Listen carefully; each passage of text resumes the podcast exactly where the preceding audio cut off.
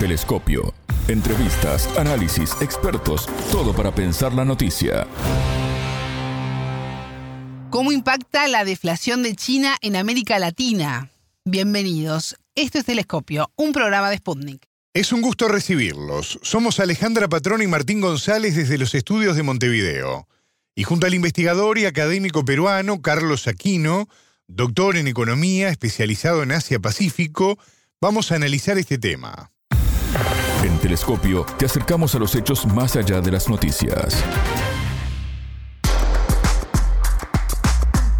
Mientras la mayoría de las economías de América Latina y el Caribe luchan contra la inflación, China entró en deflación por primera vez en más de dos años bajo la atenta mirada de inversores y consumidores. El índice de precios al consumidor bajó un 4,4% en julio con una caída interanual del 0,3%.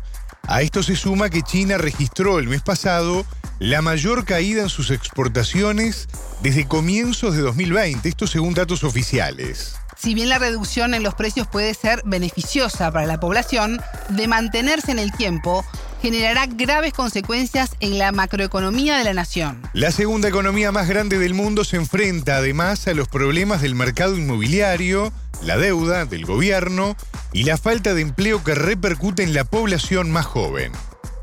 El entrevistado. Para profundizar en este tema, ya tenemos en línea al investigador y académico peruano Carlos Aquino, doctor en economía especializado en Asia-Pacífico.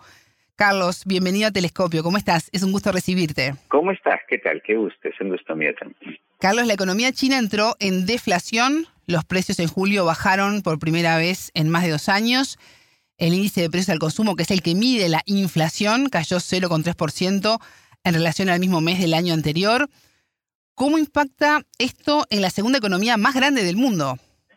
Sí, eh, es cierto. China eh, se supone que se había más o menos eh, planteado crecer un 5%, ¿no? incluso a comienzos de este año el Fondo Monetario Internacional, el Banco Mundial, pensaron que podría crecer incluso 5.2 o 5.5, ¿no? Pero los últimos datos que ha venido la economía china, y tú lo acabas mencionar pintan un panorama un poco complicado, ¿no? El consumo ha bajado, no hay eh, demanda y por eso los precios también han caído y por otro lado también las empresas no invierten mucho, ¿no? Por eso también, como no hay demanda también por bienes de inversión, también los precios han caído. Entonces, eh, el consumo que es en cualquier economía del mundo el componente más importante de la economía, si no crece, obviamente esto eh, eh, pone un panorama un poco complicado, ¿no? Hay eh, algunos analistas internacionales que piensan que la economía china no, no llegaría a alcanzar la meta de 5% como se planteó el gobierno, algunos incluso hablan de 4% y esto sería preocupante porque China pues es especialmente para los países entonces en Latinoamérica el principal socio comercial, ¿no? ¿Y cómo se llegó a esta situación? ¿Cuándo comenzaron a caer los precios? Sí, eso es muy interesante, ¿no? Porque creo que hemos hablado en el programa otras veces, el mundo más bien, incluso nuestros países han estado eh, eh, afrontando un problema hasta ahora de alta inflación, ¿no? Y esta alta inflación eh, empezó el año pasado, entre otras razones, porque la economía mundial empezó a recuperarse después de dos meses de estar encerrado por la pandemia, la economía mundial empezó a crecer en el 2021, 2022, subía la demanda por productos, la demanda por mano de obra y encima vino el tema de la guerra en Ucrania que hizo que los costos de energía y los alimentos subieran. Entonces el mundo y Latinoamérica eh, enfrentaba el problema de inflación, pero China es opuesto, ¿no? O sea, los precios caen. ¿Y por qué? Porque lamentablemente en China, pues, China no te olvides que eh, si bien nuestros países han tenido un año y medio, dos años de economía restringida por la pandemia. En China ha tenido tres años. China recién a fines del año pasado ha liberado su economía de las restricciones de la pandemia. Entonces, estos tres años de China, eh, de, pandemia en China, de eh, política de cero COVID muy estricta, ha afectado un poco el, ingreso de las familias. Entonces, las familias no tienen muchos ingresos, por eso no están gastando más. ¿no? Eso por un lado. Segundo, el otro problema es que eh, también en China han tenido pues ese problema del inmobiliario, de la burbuja inmobiliaria, los precios subieron demasiado, pero han empezado a bajar. Entonces, eh, eh, mucha gente en China tiene su, su eh, activos, tiene su riqueza en propiedades inmobiliarias. Pero si las propiedades inmobiliarias bajan, obviamente mis activos, mis ingresos bajan, mi riqueza baja. Entonces yo también, mis ingresos eh, caen y no tengo mucho para gastar. Y sobre todo las empresas. O sea, la, inversión en propiedad inmobiliaria es un componente muy importante de la inversión de las empresas en China. Entonces, si esto cae, si esto se desacelera, las empresas también no tienen uh, mucho donde invertir. Y el otro que también es muy importante, Alejandra, no solo son problemas internos, la, las familias no tienen muchos ingresos o no quieren gastar, las empresas también, no te olvides que China está en una competencia con Estados Unidos y Estados Unidos cada vez le está poniendo más restricciones a China. Le está, no le está vendiendo tecnología muy avanzada, está restringiendo la venta de eh, productos chinos en su mercado. Entonces también la demanda externa por productos chinos también ha bajado. Hemos visto, pues, se dice que las exportaciones chinas han caído en julio. Entonces, China tiene un panorama muy complicado en el lado externo e interno que hace que la demanda por sus productos no se incremente y por eso el consumo, la inversión ha caído y esto ha arrastrado los precios a la baja, algo que es totalmente eh, opuesto a lo que está sucediendo en el resto del mundo. ¿no?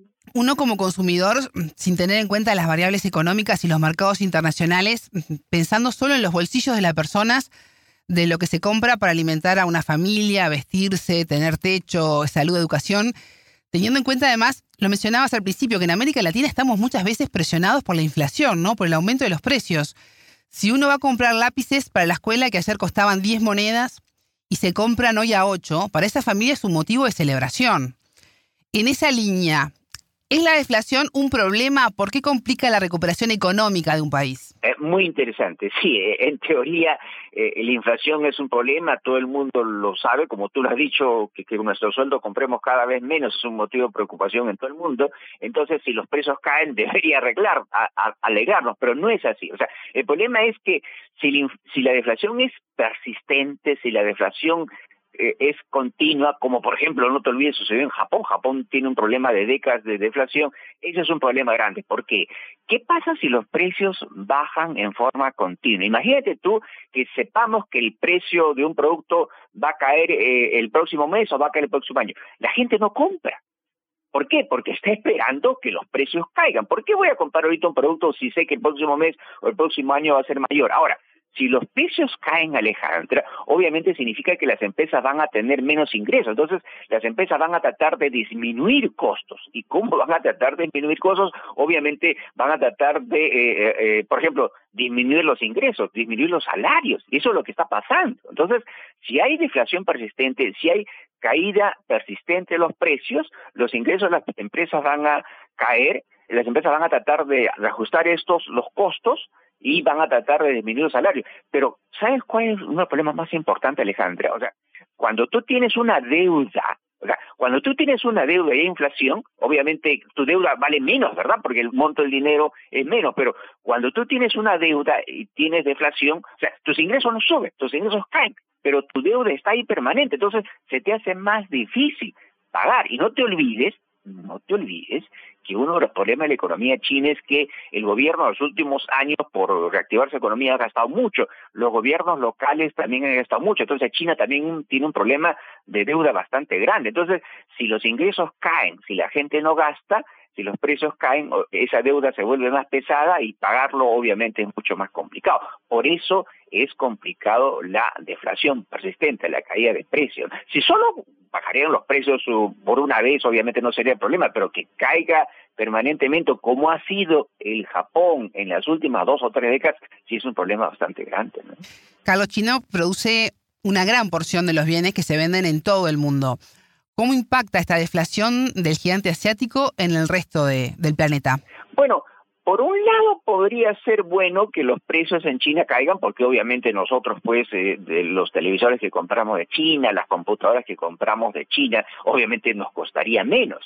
El otro problema es que si China sus exportaciones han bajado eh, por que los precios han caído porque la demanda externa no es muy grande, entonces obviamente los ingresos de China van a caer. Entonces, si China vende menos al mundo, aunque lo haga menos precio, obviamente significa que también lo va a demandar menos. Va a comprar menos cobre de Perú, menos hierro de Brasil, probablemente también las familias van a tener menos ingresos, va a comprar probablemente menos trigo de Uruguay. Entonces, sí, es un problema, ¿no? Porque no te olvides que la economía china, uno de los motores son las exportaciones. Entonces, si sus exportaciones caen, obviamente, y si su consumo interno baja, la economía china va a crecer menos y eso sí nos afectaría a todo el mundo, ¿no? ¿Y cuánto demoran en llegar estas repercusiones a América Latina? Bueno, como te digo, se supone que la economía china iba a crecer 5%, si crece 4%, eh, obviamente va a ser un problema. Hay unos cálculos que se hicieron hace algunos años, el Fondo Monetario Internacional dice, si la economía china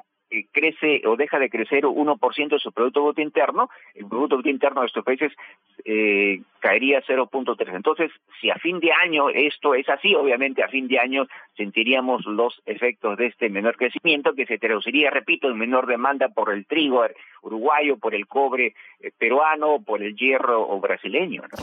El gobierno chino por ahora asegura que todo está bajo control eh, todavía no se ha tomado ningún tipo de medida al respecto. Supongo que dependerá además de lo que hablábamos, ¿no? De cuánto se mantenga esta situación a lo largo del tiempo. Sí, ahora, el gobierno chino obviamente tiene instrumentos, no tiene políticas para tratar de revertir este bajo consumo, esta baja inversión. ¿Cuáles son esos instrumentos que tiene todo gobierno? No, primero reducir la tasa de interés, reducir el costo del capital para que las eh, empresas puedan invertir más.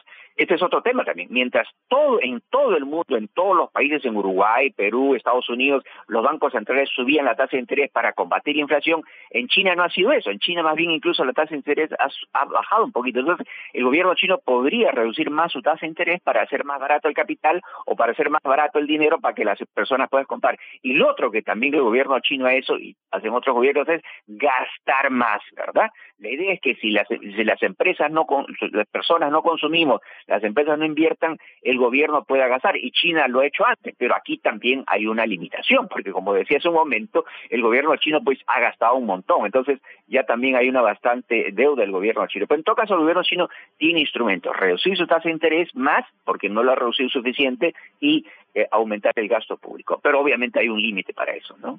¿Puede China entonces revertir esta situación y fomentar el crecimiento económico? Podría, podría, eh, eh, como te digo, revertir esto, pero las familias en China están muy cautas porque, repito, las propiedades inmobiliarias han caído, su riqueza se ha disminuido, entonces no creo que por, por sí solo el gobierno pueda contrarrestar todo esto. Y el otro tema, Alejandra, es el entorno internacional, que es muy complicado esta competencia de Estados Unidos con China, que cada vez le restringe más el acceso a tecnología avanzada. No te olvides que una economía crece, Alejandra, ya sea porque invierte, eh, China está invirtiendo menos que antes, ya sea porque tiene mano de obra abundante barata, China ya no tiene mano de obra abundante barata, no, no solo eso, su población está disminuyendo y una economía crece por su productividad y esa productividad se logra por acceso a, maquinaria más moderna, avanzada, eso se le está restringiendo a China y el otro tema de la innovación es que obviamente tener unos, eh, unas empresas muchas más innovativas, muchas más creativas, pero también, y creo que hemos hablado en otro momento, el gobierno chino está tratando de tener un control más de sus empresas privadas, entonces aquí también hay un problema para que China pueda ser innovativa, no esperemos que esto el gobierno chino lo pueda resolver, porque si no, su crecimiento económico no va a crecer como podría, ¿no? Carlos, ¿Estados Unidos puede aprovechar este momento y ver allí una ventana para presionar a China? De hecho, lo está haciendo, lo está haciendo, eh, está restringiendo la venta de tecnología avanzada, semiconductores avanzados. Ayer eh, Biden ha dictado una nueva ley, va a prácticamente prohibir que las empresas de Estados Unidos o fondos de inversión de Estados Unidos inviertan en empresas de alta tecnología en China, está restringiendo el acceso de inversión china Estados Unidos. Entonces, Estados Unidos está aprovechando pues esta coyuntura para tratar de impedir que China pueda ah, seguir eh, avanzando tecnológicamente y eh, llegar a equipararle en un momento, ¿no?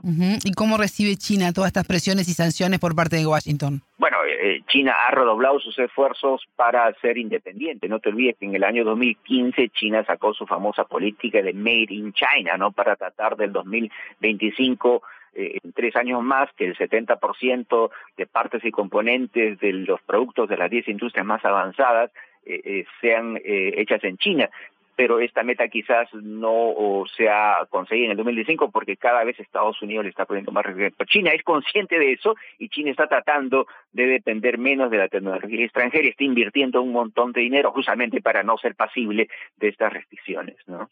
Carlos, China experimentó un breve periodo de deflación a finales del 2020 y principios de 2021 eh, debido principalmente al hundimiento del precio de la carne de cerdo, eh, la más consumida en el país. Pero ¿cómo afectó la pandemia? La pandemia, mira, como te decía, en otros países la pandemia nos encerró medio año, quizás un año, pero después la gente pudo empezar a, a, gastar, a consumir, las empresas a invertir. En China ha durado tres años, ese es el gran problema. Y la otra gran diferencia Alejandra, de China con otros países, en muchos países del mundo, en el Perú, tengo entendido que también en Uruguay, en Estados Unidos, los gobiernos dieron subsidios, incluso dieron eh, eh, dinero a las familias que estaban encerrados.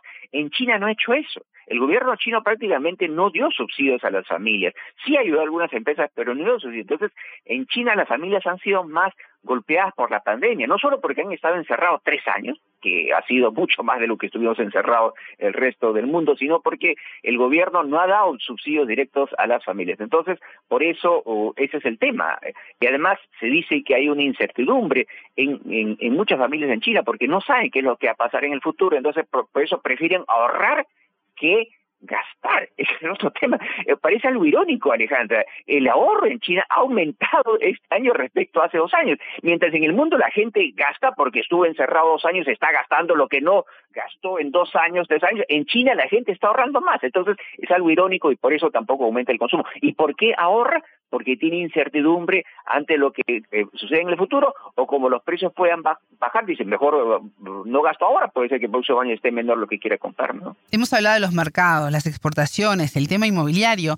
Eh, pero ¿qué pasa con el empleo? Recuerdo que aquí en Telescopio llegaste a hablar de las dificultades que tienen sobre todo los más jóvenes. Sí, sí, sí, sí. Mira, hay estadísticas que dice que los chicos de 19 a 30 años, el 21% está desempleado. Imagínate tú, personas que han egresado de universidades ingresar a una universidad en China es muy competitivo, entonces no hay empleo. Ese es un problema grave también que hace que justamente no haya consumo. Como los jóvenes no pueden conseguir empleo, obviamente no pueden gastar. Entonces, ese es un problema tremendo en China. Ahora, ¿por qué no hay empleo? Bueno, otra vez, ¿no? Las empresas tienen eh, un poco el, el, el, a ver, uno, primero, la inversión inmobiliaria la inversión en propiedades inmobiliarias, Alejandra, representaba casi el 30% de la inversión en China y la inversión inmobiliaria ha caído, los precios de las viviendas han caído. Entonces, ese sector que demandaba mucha inversión, que demandaba empleo, ha caído. Segundo, el otro gran sector que demandaba mucha inversión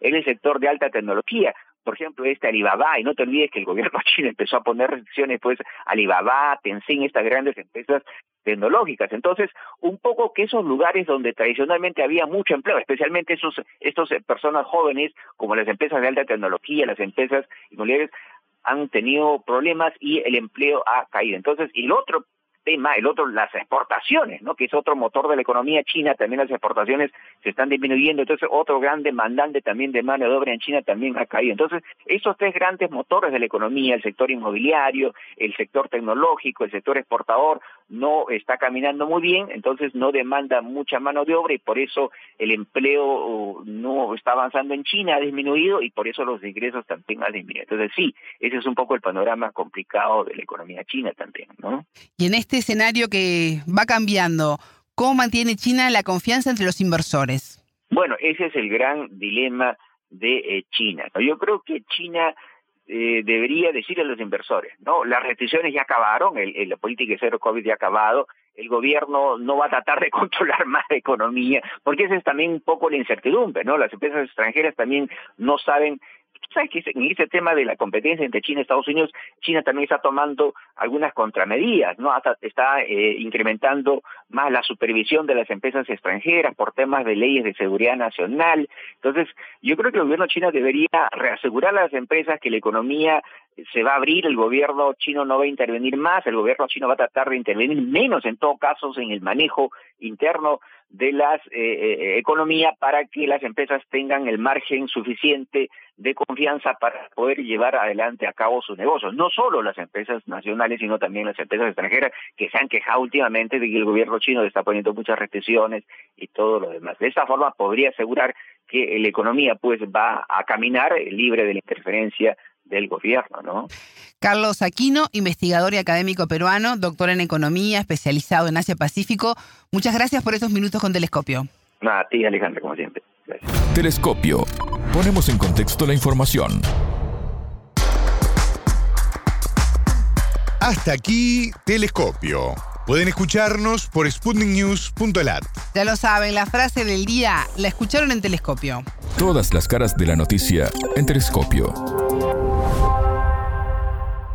No solo son problemas internos, la, la familia no tiene muchos ingresos o no quieren gastar, las empresas también. No te olvides que China está en una competencia con Estados Unidos y Estados Unidos cada vez le está poniendo más restricciones a China. Le está, no le está vendiendo tecnología muy avanzada, está restringiendo la venta de eh, productos chinos en su mercado. Entonces también la demanda externa por productos chinos también ha bajado. Hemos visto, se dice que las exportaciones chinas han caído en julio. Entonces, China tiene un panorama muy complicado en el lado externo e interno que hace que la demanda por sus productos no se incremente y por eso el consumo, la inversión ha caído y esto ha arrastrado a los precios a la baja, algo que es totalmente eh, opuesto a lo que está sucediendo en el resto del mundo. Telescopio, un espacio para entender lo que sucede en el mundo.